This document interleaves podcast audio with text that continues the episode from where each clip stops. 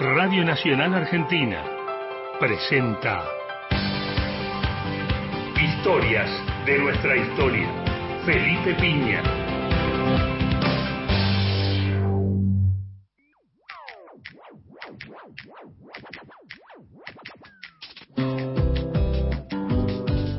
Hola, muy buenas noches, ¿cómo les va? Ante todos, muy feliz Día de la Patria. Espero que la hayan pasado muy bien. Eh, recordando a nuestros queridos patriotas que un 9 de julio de 1816 en Tucumán empezaron este largo y sinuoso camino hacia la independencia.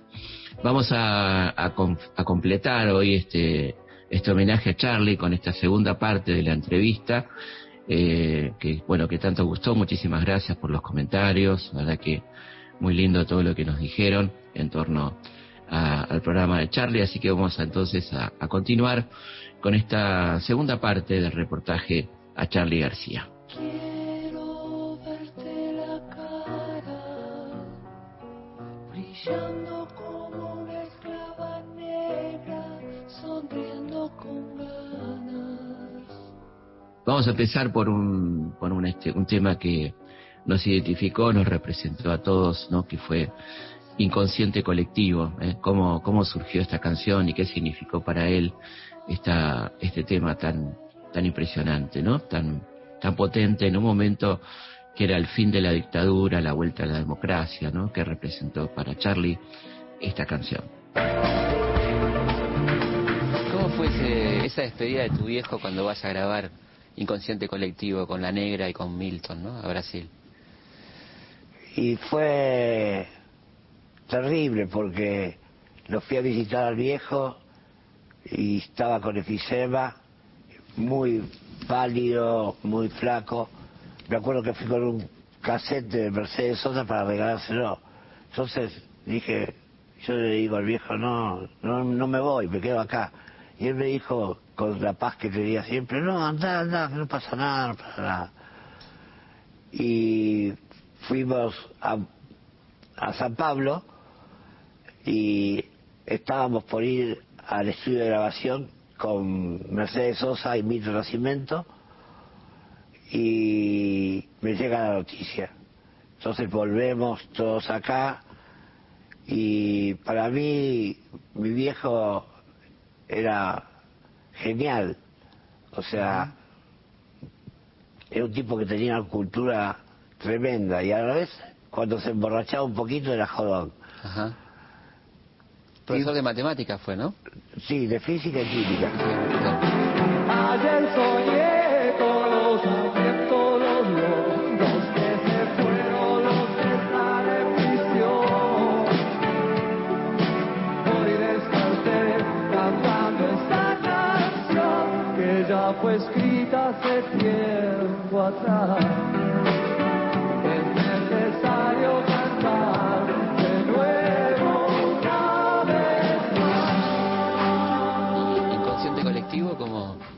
¿De dónde sale? Sale. La música sale de una máquina de ritmo que había en esa época que se, llama- se llamaba TR-808, donde se podía afinar los las congas, los tambores. Entonces, eh, la ponía, eh, inventé una melodía, tum, tum, ch, tum, tum, que ya te daba el, el acorde principal. Y lo demás lo inventé. Salió muy pero bien. sí me salió bien. Te salió muy bien. La verdad que te salió bárbaro. Gracias. Y los dinosaurios era algo que, que vos ya de chico te gustaban los dinosaurios, ¿no? ¿Tenías una cosa con los dinosaurios? Me encantaban los dinosaurios. Ujú. Hacía dinosaurios de plastilina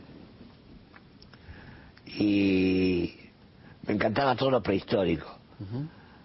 Y la verdad que la canción surgió de una forma más doméstica, porque me imaginé que me levantaba un día y desaparecía un reloj. O cosas chiquitas. Claro. Y así empezó la canción. Pero por la mitad empecé a hacer referencia de un amigo chancana, Claro. Desaparece el mundo, después desaparecer todo el mundo. Entonces ahí cambió. Pero fíjate cómo, cómo son las cosas, ¿no? Eh, no empezó siendo una canción política y terminó sí. Claro, claro. Bueno, es que la época marcaba mucho, ¿no? Yo creo que... Y sí, lo, lo, lo, lo- que se podía hacer era, salvo ver películas, Claro, salvo era, era para un músico compositor, Ujú. es sacarse toda la bronca. Y a la vez hacerlo de una forma que se pueda editar el disco. Los amigos del barrio pueden desaparecer. Los cantores de radio pueden desaparecer. Los que están en los diarios pueden desaparecer. La persona que amas puede desaparecer. Los que están en el aire pueden desaparecer en el aire. Los que están en la calle pueden desaparecer en la Me calle. acordar a, a Eduardo Madera. ¿Cómo era la historia de Eduardo Madera? No, yo en un momento me agarró la, la manía de la cámara.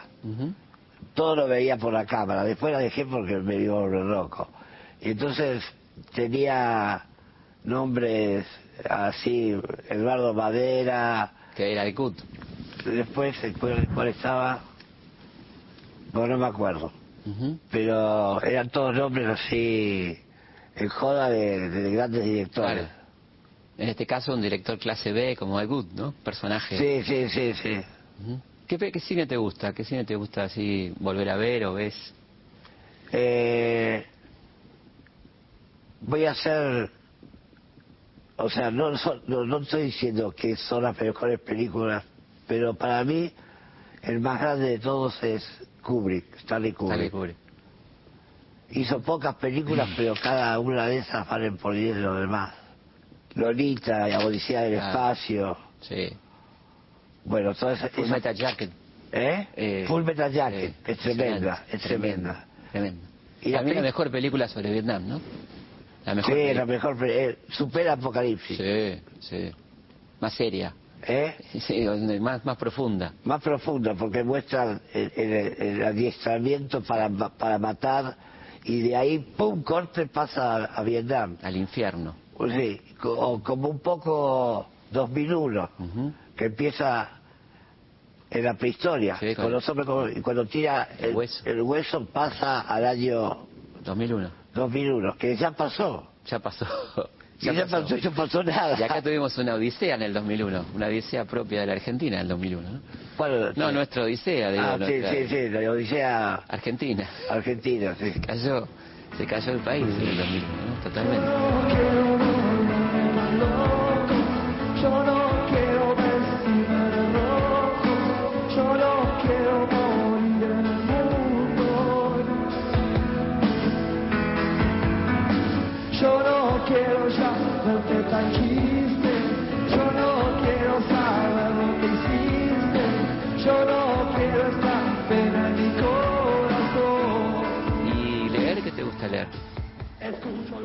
Leer me gusta biografías. Ujú. La biografía de Kubrick, la de Fellini.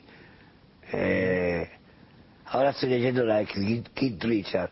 Ah, mirá, Me está haciendo reír muchísimo. una vida increíble, ¿no? Una vida increíble y está contada de una forma muy buena. Es como que el tipo estuviera ahí. Esa me gustó mucho. ¿Los conociste alguno de los Stones? ¿Tuviste contacto con ellos? Sí, Lo conocí a Keith Richard.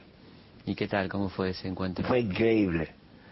Ellos estaban en la gira. Ujú. Entonces, los productores de acá no querían que yo vaya a ver a los o que tenga contacto. ¿Por qué? Y porque, para tener poder y no, ¿entendés? Ah, No, no sé por qué. Entonces, mandé por un amigo, le mandé al hotel una guitarra tipo gota, como la que usaba Brian Jones. Entonces consi- eh, conseguimos las entradas VIP para ir al Blue Lounge, que era como si fuera un lunch, claro. ¿no? Con mesa de pool, eh, cosas para comer, etcétera. Y estábamos ahí con mi amigo y de repente aparece en cueros, así, en el torso, Keith Richard y Ronnie Wood. Y empiezan a jugar así. Y cuando Keith Richards me ve, hace así con el palo. You. Y me abre los brazos así. Bueno, fue increíble. Y después me llevó al camarín a ver las guitarras y estaba, era como una B y estaba la primera era la mía y decía Charlie García. Que era Sí, sí. Mucho más simpático que el otro, que el, que el famoso. que el famoso.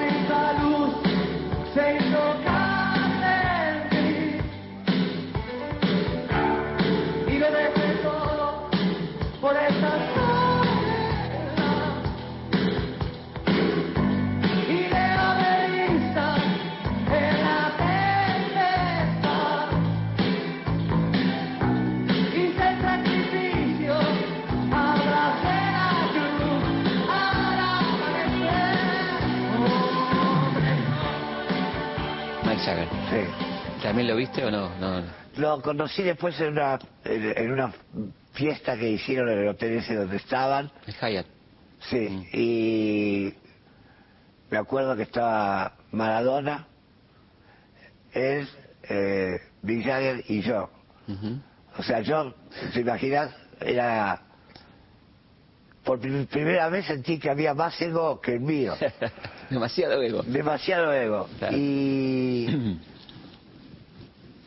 le sugería a Maradona porque venía mundial a hacer. Él estaba con la camiseta argentina.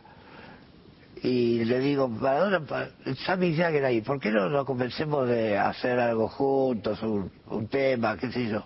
Y el otro se calentó y empezó, Mick Jagger, ¿qué más que Mick Jagger? Yo te conozco a vos desde la villa. Y, qué sé yo, y me iba empujando y iba hacia Mick Jagger. Claro. Y yo no paraba, decía, escorpión, pará un poquito, pará un poquito, pará un poquito. Entonces, agarra y me da un beso. Un pico, Sí. ¿no? Y lo escucho a Jagger atrás que dice, este no es el que juega al volei. Menos mal que el otro no lo tenía porque se hubiera armado una pelea bastante fea. ¿Cómo te llevas con Diego? Con Diego me, me llevo súper bien, súper bien, súper bien. Me parece un genio. O sea, no solo del fútbol, sino Los genios son genios para todo, ¿no? dice la, la tecla. No sé si todos, pero muchos de los genios eh, son genios para vivir, son Claro. genios, no sé, pintando y tocando el piano, qué sé yo. Ujú. O sea, es una, una cosa muy rara, pero... Porque la gente dice, Maradona es un genio jugando la pelota y después es un desastre. No, para mí este, está muy bien el tipo. Sí, fenómeno. Sí, Muy querible, ¿no? sí, muy querible. Música escuchas, Charlie, cuando estás solo? Cuando... ¿Qué cosas escuchas? Y escucho discos viejos. Ahora No mi te novia... gusta la música de ahora, ¿no? No, la música no, de ahora no, no, no me... No, no me llega. O sea, Nirvana, que no es de ahora, Sí. fue el último que me pegó así. Me acuerdo cuando te teñiste el pelo de rubio cuando Sí, murió. cuando murió Cobain. Cuando, cuando murió Cobain, sí. Sí. Eh, El único, el último que te pegó fue Nirvana, o sea, hace rato que no te hace pega. rato, sí. No te pega nada muy... No, no, ahora mi novia me regaló un tocadisco para vinilos. Claro. Y, y todos mis amigos me regalaron vinilos y te- tengo... Vuelve el vinilo, ¿viste? Ahí, buenos vinilos. Ojalá que venga. Sí, hay buenos vinilos. Sí, sí, sí. Y bien gruesitos. Y tiene un sonido que es incomparable. El digital, no. Eh, se parece a un disco, pero no es un disco. Sí, aparte toda la onda, ¿no? Que tiene, tiene el disco. La tapa. La tapa, poder leer la tapa. Sí, sí, tapas sí. dobles, ¿no? Sí, ¿te, te acordás las tapas dobles? La primera fue Sgt. Pepper, creo, ¿no? Sí, yo creo que es una de las primeras. Sí, eh, es la primera Genesis. que tuvo las letras adentro. Sí, tenía una- unas letritas, eh, Sí. hojas con las letras. Absolutamente. LSD, Lucy in the Sky with Diamonds. Qué maravilla, ¿no? Sí, sí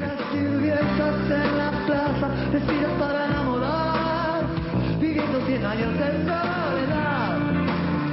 No pasa nada, nadie pasa, solo una banda militar. Está el verso y el compás. Entonces mírame a mí, tratando que se muevan esos pies.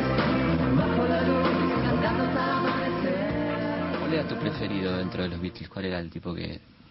que me, fue, me, me, me gustan mucho bueno, te puedo decir que no me gusta Let It Be, ese no me gusta. Pero me gusta mucho Robert Soul y Revolver. Una revolución, ¿no? Ahí, ahí, ahí. Ahí Hay un quiebre, cambiaron, ¿no? cambiaron todo. Ah, O sea, ellos ya habían cambiado todo. Claro. porque las grabaciones son increíbles y tocaban juntos y todos tocaban perfecto y el sonido de George Martin también era increíble. El quinto. Sí, pero me pareció extraordinario que cambiaran de un disco para el otro de una forma tan tan violenta, ¿no? O sea, incluso me acuerdo de cuando escuché Sgt. Pepper la primera vez no, no me gustó, porque no, no, no, bueno, como Zenú Girán también cuando salió no gustó, pero después sí, Claro. y me gustan todos los discos de los Beatles, desde el primero hasta el último. ¿Y de ellos cuál es tu preferido, de los Beatles? ¿Cuál es mi preferido? De ellos, de los cuatro, ¿cuál es el tipo que...? Ah, mira, yo pongo en el mismo lugar a John Lennon y Paul McCartney. Hay mucha gente que que critica a Paul, pero Paul era el- realmente el, el más dotado musicalmente. Y bueno, el otro tuvo la desgracia de que de lo que le pasó.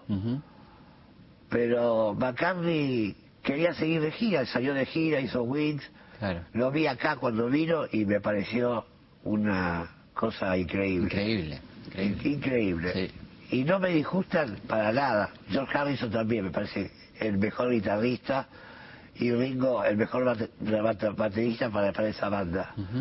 Mucha gente piensa que Ringo no toca bien, pero toca muy bien, con tiempo perfecto. Es como Charlie Watts también tiene un estilo diferente, muy simple, pero que va muy bien con el grupo. Porque me tratas tan bien, me tratas tan mal.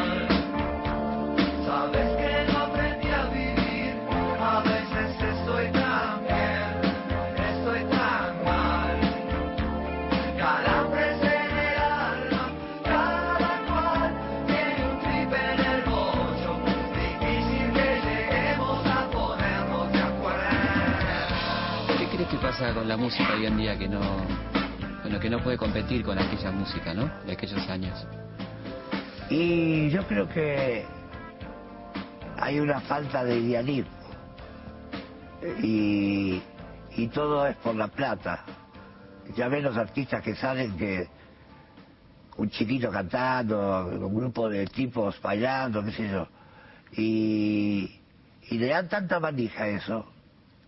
Y a la, a la vez hay cada vez me parece menos músicos que puedan acceder a un estudio de grabación. Entonces, ahora son todos nerds con, con máquinas. Entonces, con dos maquinitas haces un tema. Claro. Después se llegó a la música electrónica. Pero para mí eso no es música. Porque la música consta de melodía, armonía y ritmo. Y eso es ritmo nada más. Claro. Sí, Y un ritmo bastante bobo. Sí. Coincidimos plenamente. Bueno, ¿Y de los clásicos? ¿De los clásicos quién te gusta? ¿Sati, por ejemplo? Satie me encanta. Ujú. Hice un tema copiando a Satie, 20 trajes verdes. Chopin me mata. Mozart también, pero Chopin es más para piano. Claro. Y, y el primer heavy metal de, de la música que fue Beethoven. Beethoven, impresionante. Sí. Qué tipo impresionante, ¿no? Loco total, loco Pero total. qué música, ¿no? La música de impresionante.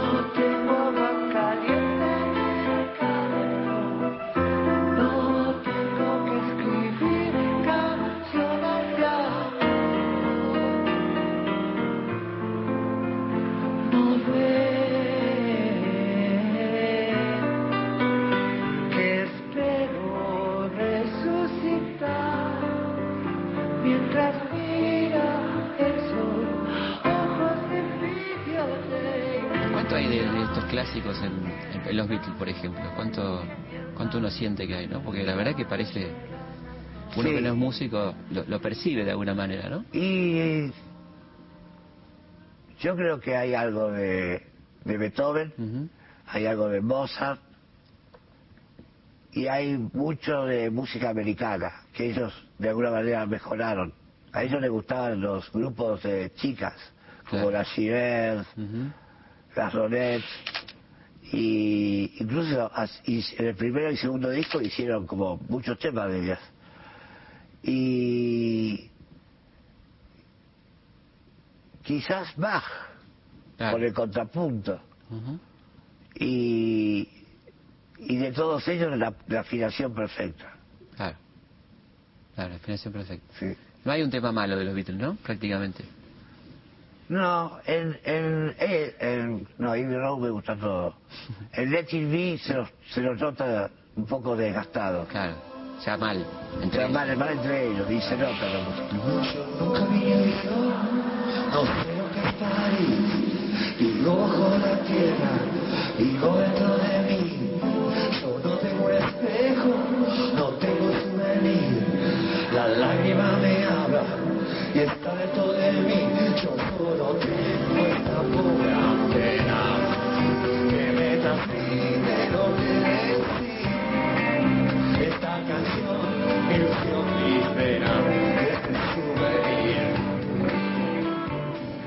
mejor disco cuál es? ¿El que más te gusta? ¿Que más te representa o que sentís que...? De los míos, no sé, cambié mucho. El que más me gusta puede ser La hija de la lágrima Gran disco, ¿no? y Say No More, por lo audaz. Pero ahora me empezaron a gustar los temas viejos, que en un momento eh, la gente decía que eran blandos, que eran blandos pero duraron más que todo.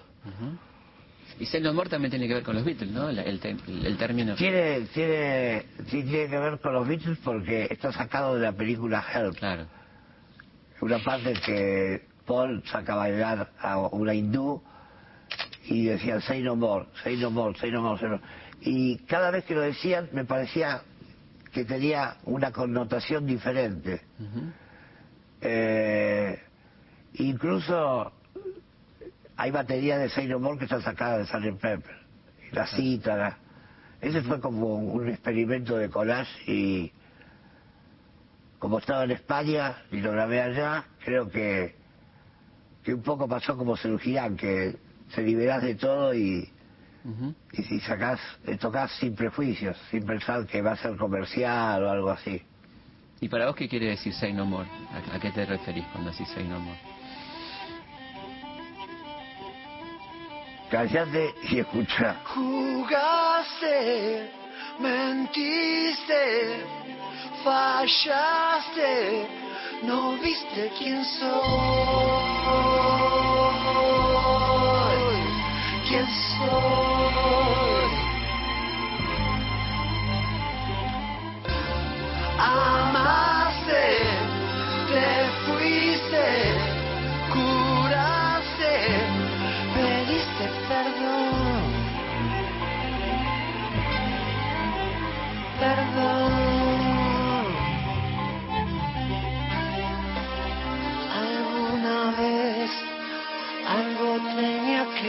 No sé si lo entenderás. Yo siempre estuve aquí. No sé qué hiciste en mí porque mi vida es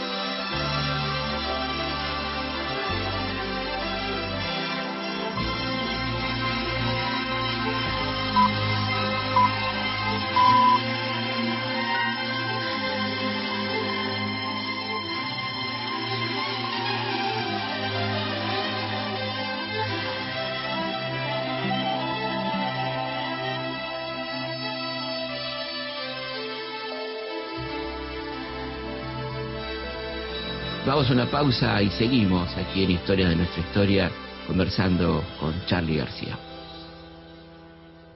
Los hechos, los lugares, los personajes son muchos. La forma de contarlos, una sola. Historias de nuestra historia. Con Felipe. Para recuperar el tiempo que la pandemia nos quitó, para garantizar tus derechos y para estar donde más hace falta. Estamos reforzando nuestra atención en oficinas y con operativos móviles a lo largo y ancho de todo el país. Juntos estamos reconstruyendo la Argentina que merecemos. Vamos a seguir trabajando para estar cada día más cerca tuyo. ANSES te acompaña. Siempre. Reconstrucción Argentina. ANSES. Argentina Presidencia. 270 obras reactivadas en pandemia. 325 obras de agua y cloacas. Más de 1.500 obras en marcha en todo el país. Obras que amplían derechos. Obras para construir un país más justo. Conoce más en argentina.gov.ar barra mapa inversiones. Reconstrucción Argentina. Ministerio de Obras Públicas. Argentina Presidencia. A partir de los 40 años, tus articulaciones se empiezan a desgastar.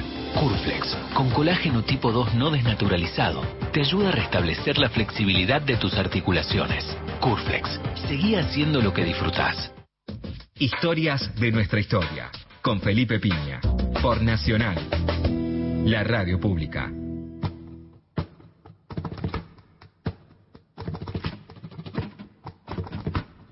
Seguimos en Historia de nuestra historia, este viernes tranquilo, 9 de julio, el Día de la Patria, en este homenaje a Charlie García. Queremos darle las vías de comunicación, que son nuestro mail, que es consultaspigna.gmail.com, nuestro, nuestra página de Instagram, arroba felipe.pigna, y por supuesto el Facebook Felipe Pigna, página oficial, ahí pueden dejarnos mensajes, qué programas quieren escuchar, saludos, desde dónde nos escuchan, todas cosas que nos parecen, por supuesto, sumamente interesantes. También les contamos que continúa el curso en el CONEX, todos los miércoles de 20 a 22. Eh, es historia argentina contemporánea de 1930 a la crisis del 2001 y se pueden escribir en ccconex.org. Y vamos a esta sección que tanto les gusta, que tiene que ver con qué sucedió en la semana.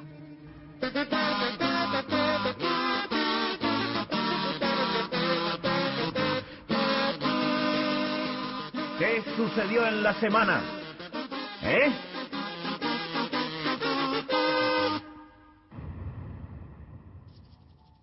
Bueno, 9 de julio de 1816, como todos sabemos, el Congreso Constituyente, reunido en Tucumán, declaró la independencia de las Provincias Unidas en Sudamérica. ¿eh? Un nombre ambicioso, interesante, ¿no? que, hablaba de la, voluntad de, unidad latinoamericana en aquel contexto. Y un 9 de julio de 1935 nace en San Miguel de Tucumán una persona que quiso mucho a Charlie y fue muy querida por Charlie, nada más y nada menos que Mercedes Sosa, ¿eh? ganadora de seis premios Grammy, bueno, tantas cosas, ¿no? Eh, más de 35 discos y una carrera extraordinaria, ahí la estamos escuchando a la querida Mercedes, justamente cantando un tema de Charlie García, ¿no? No existe una escuela que enseñe a vivir. Y muchos recordarán un 9 de julio del año 2007, ¿eh? donde se produjo una intensa nevada en Buenos Aires, cosa que no ocurría desde el año 1918. ¿eh? Muchos eh, recordamos aquel día tan particular de una nevada profunda, muy fuerte, que hizo a los porteños salir a la calle, armar muñequitos de nieve, una cosa insólita en, en Capital y en Gran Buenos Aires, el 9 de julio del año 2007. Y también un hecho muy desgraciado ocurrió el 9 de julio de 2011, cuando en medio de una gira por Centroamérica, en la ciudad de Guatemala, por error, matan al cantautor argentino Facundo Cabral a la edad de 78 años, ¿no? Un tipo muy particular, un personaje muy querible, con, lleno de anécdotas, de historia. Le tuvimos la suerte de entrevistar alguna vez el querido Facundo Cabral. La vida es abundancia porque Dios es abundancia, entonces la pobreza no es una virtud, salvo que favorezca tu libertad. Gracias a esa libertad caminé por el mundo donde aprendí que hay una sola religión, el amor, hay un solo lenguaje, el del corazón, hay una sola raza, la humanidad, hay un solo Dios y está en todas partes. Me gusta el sol, Alicia y las palomas, el buen cigarro y la guitarra española, saltar paredes y abrir las ventanas, y cuando llora una mujer.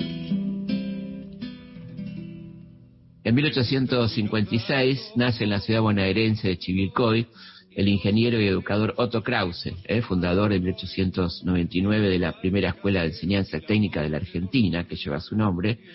Krause estudió en el Colegio Nacional de Buenos Aires y se graduó de Ingeniería en la Universidad de Ciencias Exactas de Buenos Aires. Un 10 de julio de 1866 también se funda la Sociedad Rural Argentina. Y en 10 de julio de 2015, a los 83 años, muere en el Cairo el actor egipcio Omar Sharif. ¿eh? Michel Demitri Chaloub, en realidad se llamaba, ganador de tres premios Globo de Oro, quien actuó más de 30 películas, entre ellas famosas Flores de Arabia y, bueno, el inolvidable Doctor Shivago. ¿eh? El 11 de julio de 1865 nace en Buenos Aires Pablo Pisurno. Entre sus obras figuran el libro del escolar, Consejos a los Maestros, la enseñanza primaria. Murió en Buenos Aires el 24 de marzo de 1940 y por eso el palacio de donde está el Ministerio de Educación se llama Palacio Pisurno, ¿no? En homenaje a él. Y un 11 de julio de 1914 nace un grande, maravilloso, ¿no? Bandoneonista, compositor de tangos, Aníbal Troilo Pichuco. Ahí lo estás escuchando, extraordinario, ¿no? Compuso, entre otros tangos, Pa' que baile los muchachos, Garúa, Garra Sur, Che Bandoneón, La Última Curda. ¿eh? Murió el 18 de mayo de 1975 estuvo entre en su orquesta nada más y nada menos que Astor Piazzolla, ¿no? Por ejemplo.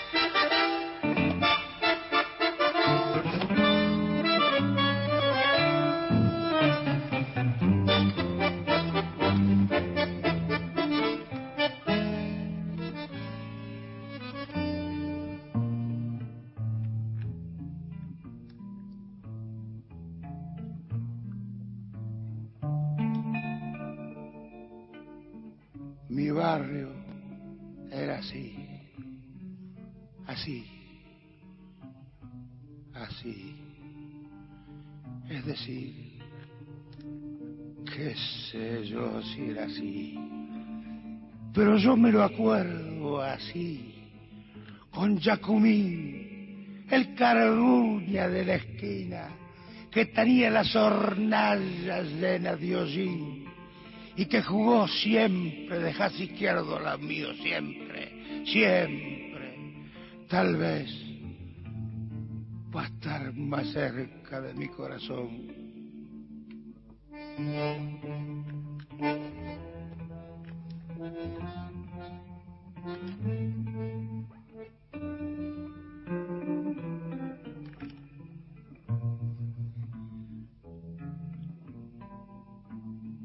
Alguien dijo una vez que yo me fui de mi barrio.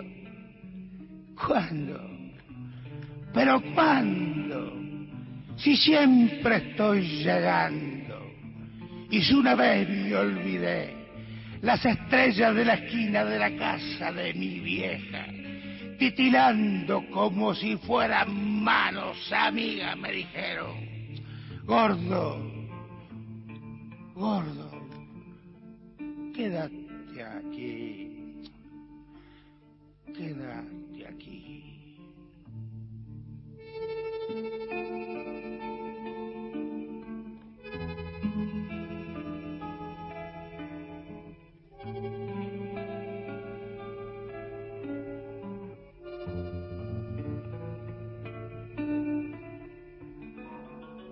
El 11 de julio de 1930, el célebre cantor de tangos Carlos Gardel visita la concentración de la selección argentina y canta para regocijo de los jugadores y el cuerpo técnico, poco día después del debut eh, ante Francia en Montevideo, ¿no? Después lo va a hacer en la concentración uruguaya, ¿eh? También va a cantarle a los muchachos uruguayos. En la primera Copa Mundial que se celebró en Montevideo allá por 1930. Un 11 de julio de 1924, la banda británica de rock de Rolling Stone lanza Udo Lunch, ¿no? su vigésimo disco y el primero sin el bajista Bill Wyman. Este álbum de los Stone ganó el premio Grammy de 1995.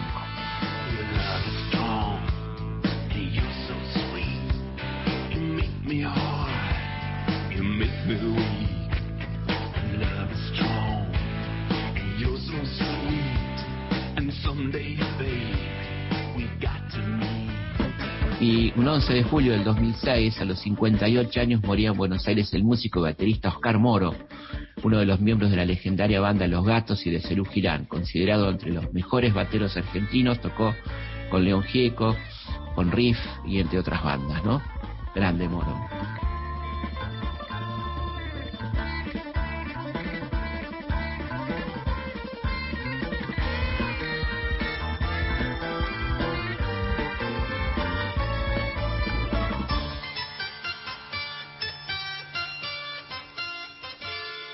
12 de julio de 1780 nace en Toroca, Renato del, Río de la Plata, actual Bolivia, Juana Azurduy, heroína de la guerra de independencia del Alto Perú, en la que luchó con el grado de teniente coronel, honrada por igual en Argentina y en Bolivia.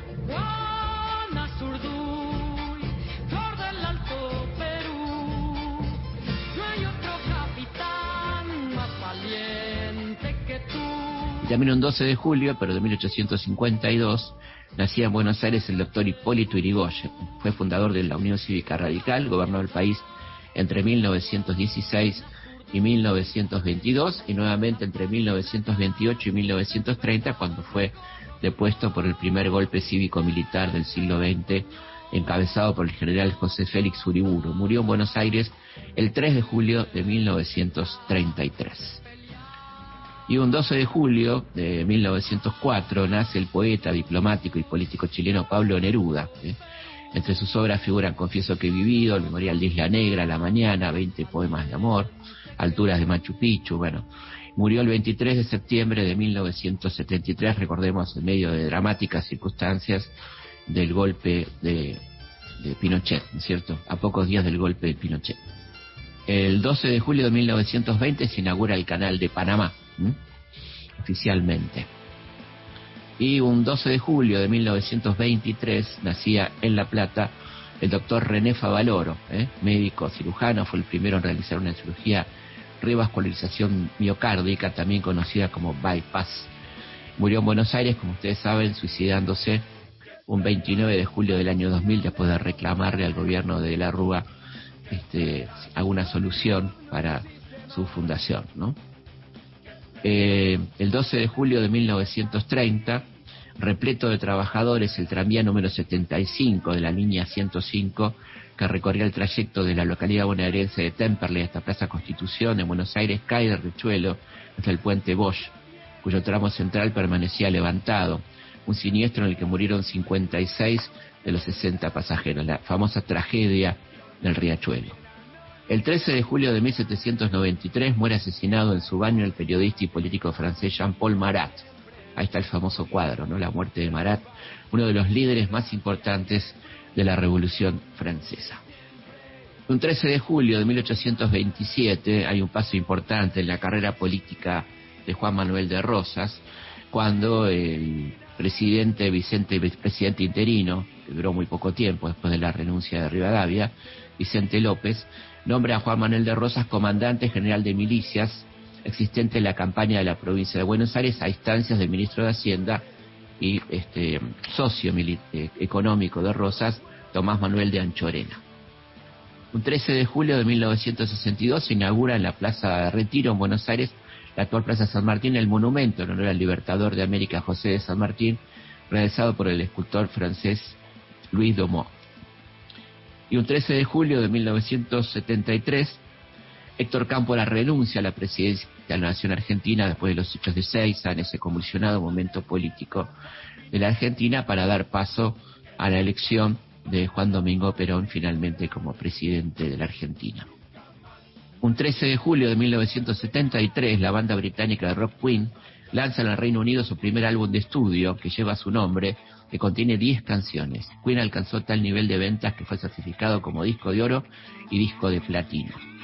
Un 13 de julio de 2014, la selección de Alemania se convierte en la primera de Europa en ganar un campeonato mundial en América, al vencer por 1 a 0 a Argentina en la final del mundo en Brasil, con gol de Mario Götze en el minuto 113 de juego en el estadio Maracaná de Río de Janeiro.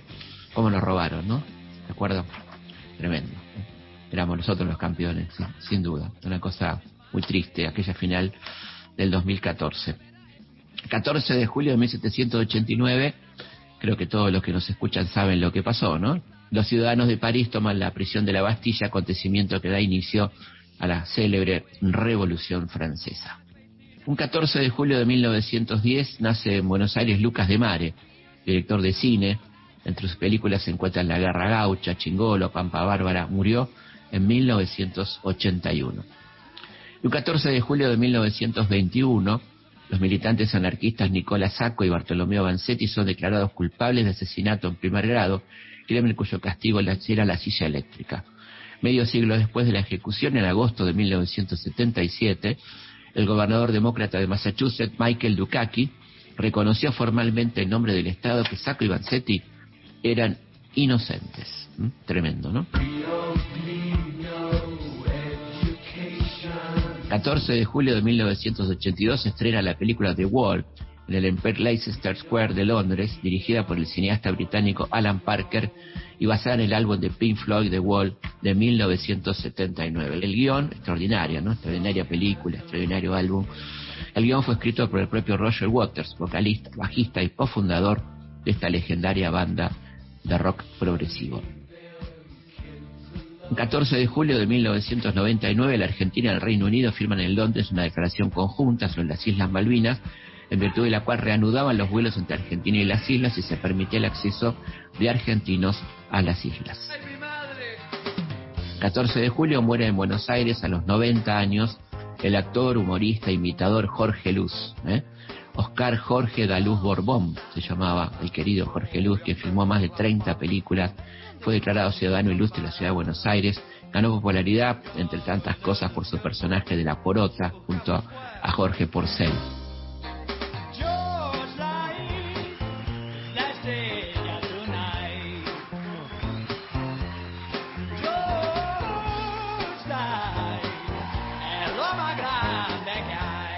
15 de julio de 1606 nace el pintor y grabador holandés Rembrandt Hammerson van Rijn, o sea, Rembrandt, ¿no?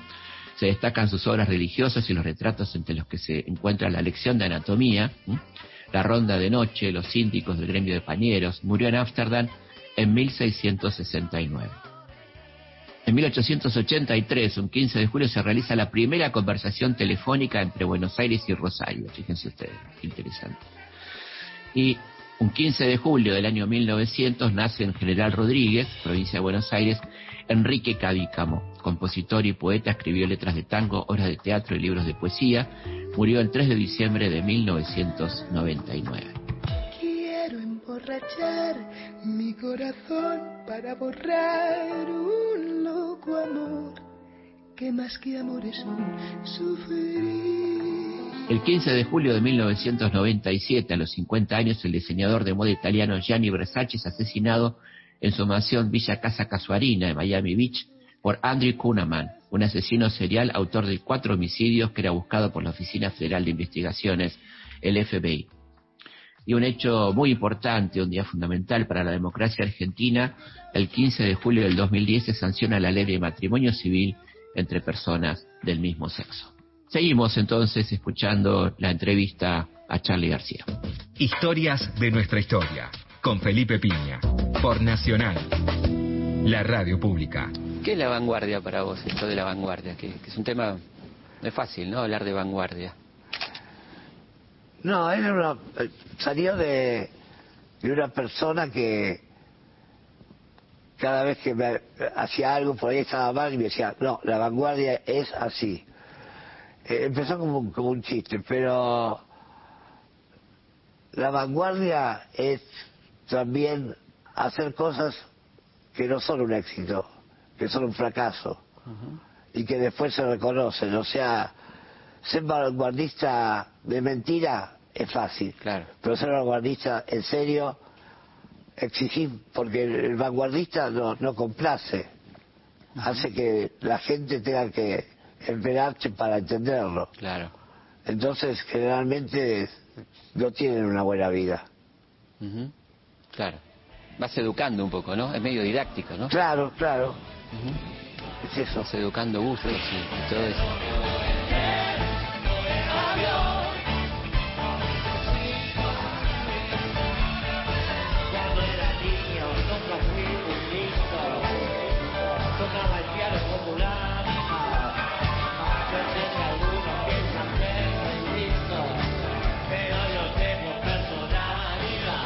¿Cómo se hace para mantener la lucidez eh, después de una vida como la tuya, agitada?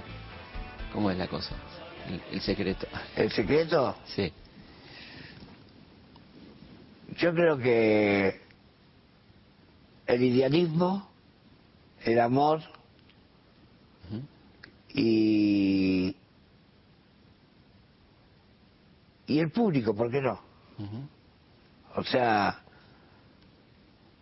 yo no estaba muy bien y la gente me tiraba buena onda y todo eso, pero creo que nunca la perdí. O sea, exageré unas partes de mi personalidad que no eran muy agradables, pero pero nunca estuve de loco. No, no, por eso, yo por eso te lo digo, nunca la perdiste y ahora te noto con una lucidez maravillosa, ¿no? Gracias. Una, nos pone muy contentos a todos verte así y, y bueno, eso, te quería preguntar cómo estás, cómo te sentís. Me siento bárbaro. Ujú. ¿Se Me te siento, me siento bárbaro. Ayer toqué con Rosy Balwin, el otro día con la presidenta. Eh, ¿Cómo fue eso con la presidenta? ¿Cómo te sentiste ahí? Parte de un momento histórico, ¿no? Sí, y mirá, subimos nosotros, yo y la banda, la banda y yo, y ella se subió y vino para mi lado. Y levantó, me, me levantó la mano así, tocamos y después de tocar, mientras tocábamos en la parte rockera del himno, ella hacía... Me parece que fue un, digamos, una concentración de gente, pero no con la misma gente de siempre. Digamos, partidos políticos. Era algo realmente eh, popular. Había muchos chicos y me encantó, la verdad que me encantó. Después hablamos un poco. Además, ella tuvo un gesto muy lindo. El día de, de mi cumpleaños se me estaba yendo ya y me llamó por teléfono para agradecerme por la cultura, etcétera. Así que pegué muy buena onda con ella.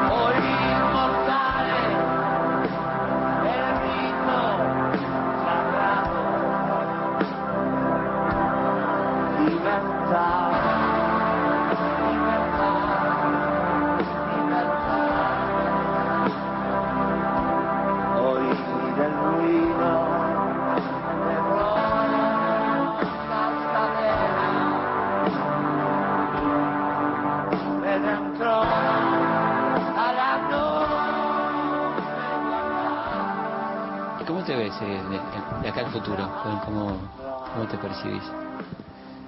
Me percibo tocando en teatros,